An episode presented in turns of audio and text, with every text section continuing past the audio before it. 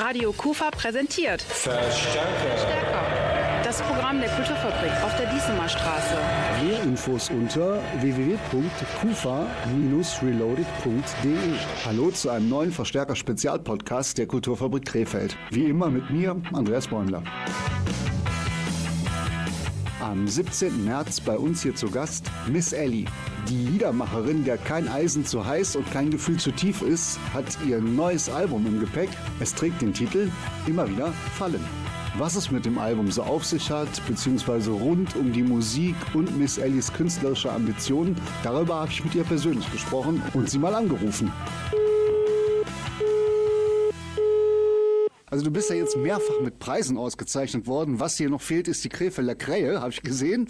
Wie wichtig sind dir persönlich solche Preise? Also mir sind solche Preise sehr wichtig, weil so habe ich quasi auch ganz, ganz viel dazugelernt. Früher stand ich auf Singer-Songwriter-Slam-Bühnen. Das waren auch schon Wettbewerbe mit Auszeichnungen. Und dort habe ich die ersten Erfahrungen gesammelt. Und jetzt werden die Preise größer und bedeutsamer. Und das festigt einfach mein Selbstbewusstsein als Künstlerin. Finde ich total schön wenn ich deine Musik so höre, ich muss sagen, ich bin Besitzer deines letzten Albums. Gut, du sagst Singer-Songwriter, ist es mit Sicherheit auch, aber ich persönlich habe manchmal das Gefühl, du bist eher so an der Schnittstelle zwischen dem, was wir heute unter Singer-Songwriter kennen und dem, was früher das, das klassische Liedermachertum ausgemacht hat. Was sind so deine persönlichen Wurzeln in der Musik? Also meine persönlichen Wurzeln ist eigentlich die Liedermacher-Szene.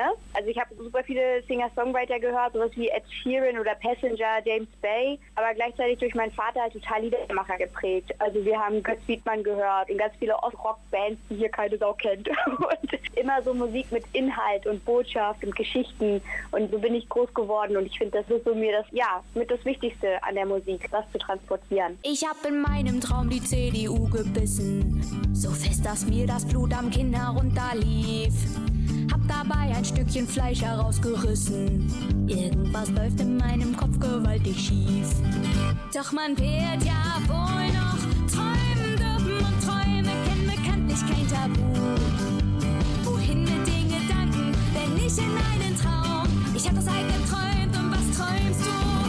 Ist die Musik eher ein Vehikel für den Text, für die Botschaft, die da drin steckt? Oder ist für dich auch wichtig zu sagen, nee, nee, ich will gute Texte mit Inhalt machen, aber der Sound muss stimmen? Also ja, das kommt jetzt auf dem jüngsten Album bei mir beides zusammen. Also da sind Lieder mit Botschaften drin, aber auch ganz klar Songs, die einfach nur Emotionen transportieren. Gerade bei dem Album war es mir total wichtig, ganz, ganz viel Soundarbeit zu machen. Also ich habe zusammen mit Peter Hoffmann, dem Produzenten, der auch mal äh, Tokyo Hotel groß gemacht hat, mit dem habe ich zusammen ganz, ganz viel am Sounddesign gearbeitet und bin da so in ganz viele wunderbare, bunte Soundwelten eingetaucht und das war mega cool. Und jetzt ist das Ergebnis, ja, schon ein Stück weit weg vom ganz klaren Liedermaching hin zu, ja, ich würde mal sogar sagen, fast Pop. Wenn man mit Leuten zusammenarbeitet, die äh, selber absolut talentiert sind, wie weit lässt du zu, dass jemand Einfluss auf dein Baby nimmt, auf dein Werk? Oh, ja, also prozentual gesehen fast gar nicht.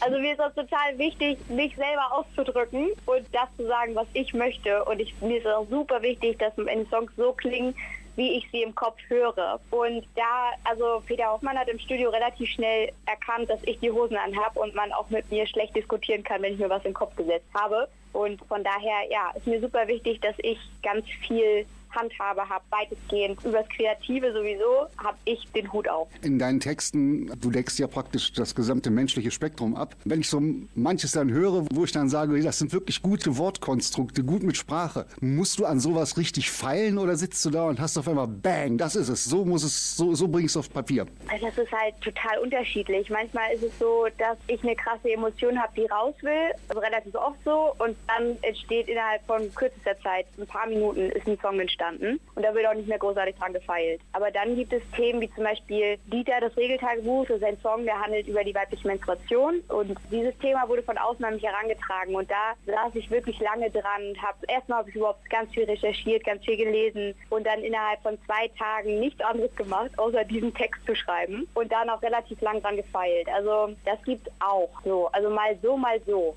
Der Albumtitel ist immer wieder fallen und das ist der Tourtitel. Wie kann ich das für mich verstehen? Muss ich immer wieder fallen, um neu aufzustehen oder heißt das auch so, lass mal los, lass dich mal fallen? Das war, das war eine ganz interessante Frage. Ich glaube, es ist so ein bisschen von beiden was. Also, wenn man sich meine Diskografie anguckt, also die Alben, die ich bisher rausgebracht habe, das erste Album heißt Mein Herz und die Toilette. Da fällt das Herz nicht so. Das zweite Album heißt Aus Scheiße wird Gold. Da mache ich aus der ganzen Scheiße, die ich im Klo finde, Gold. Und baue ein Papiertüten-Kack-Imperium auf und bin dann quasi die Königin der Kacke. Also so im Groben ist es das. Und dann kam die Pandemie und hat die Lieferketten durchbrochen. Und dann fiel ich runter von meinem Thron und musste irgendwie klarkommen. Und davon handelt halt dieses dritte Album. Immer wieder fallen ist da so ein roter Faden, der sich über, durch die Alben durchzieht und immer wieder fallen ist letztendlich am Anfang irgendwie traurig, aber am Ende sehr versöhnlich. Also und die Botschaft ist ganz klar, man muss sich keine Sorgen machen, wenn man fällt. Das ist ganz normal, gehört zum Leben dazu. Wichtig ist, dass man danach wieder aufsteht. Du hast es eben schon angesprochen, dieser ganze Pandemie-Horror. Du hast vor der Pandemie, habe ich gelesen, teilweise weit über 100 Auftritte pro Jahr gehabt. Ja.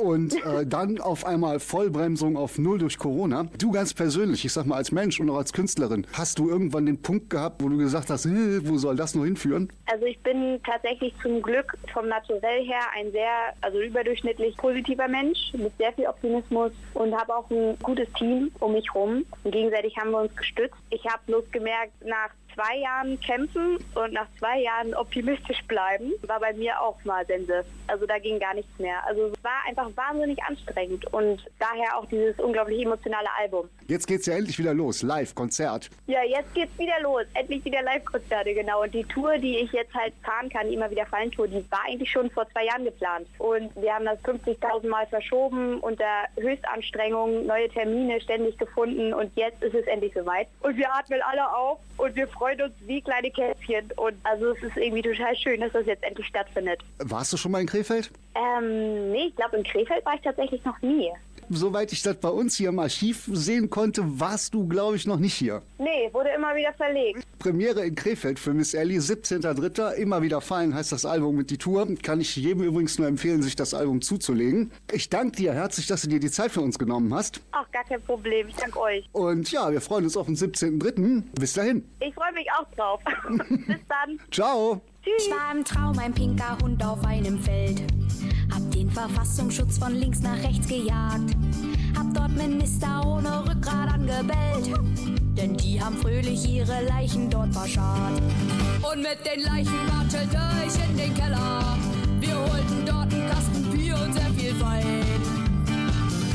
Wir tanzten Polonaise in den Deutschen Bundestag und treten uns gemeinsam einen rein. Übrigens, Tickets gibt es leider nicht mehr. Wir haben ausverkauftes Haus. Aber Miss Ellie wird bestimmt nicht zum letzten Mal in Krefeld gewesen sein.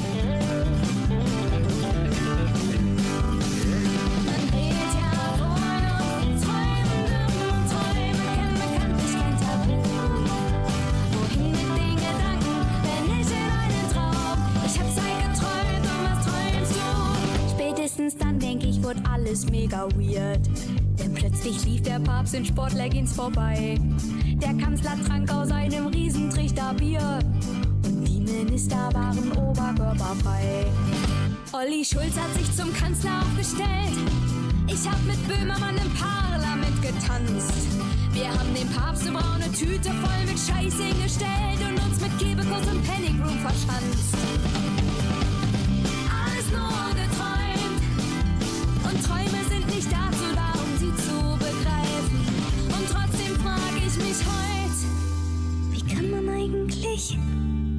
Partei reinbeißen?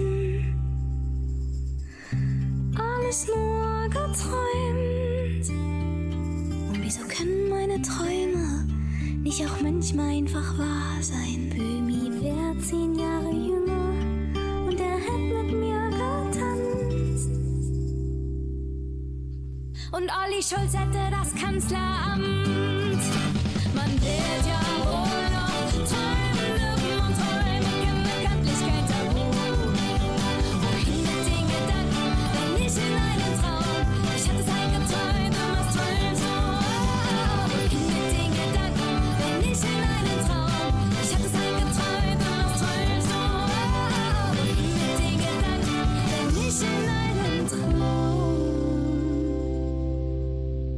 das halt geträumt und was träumst du?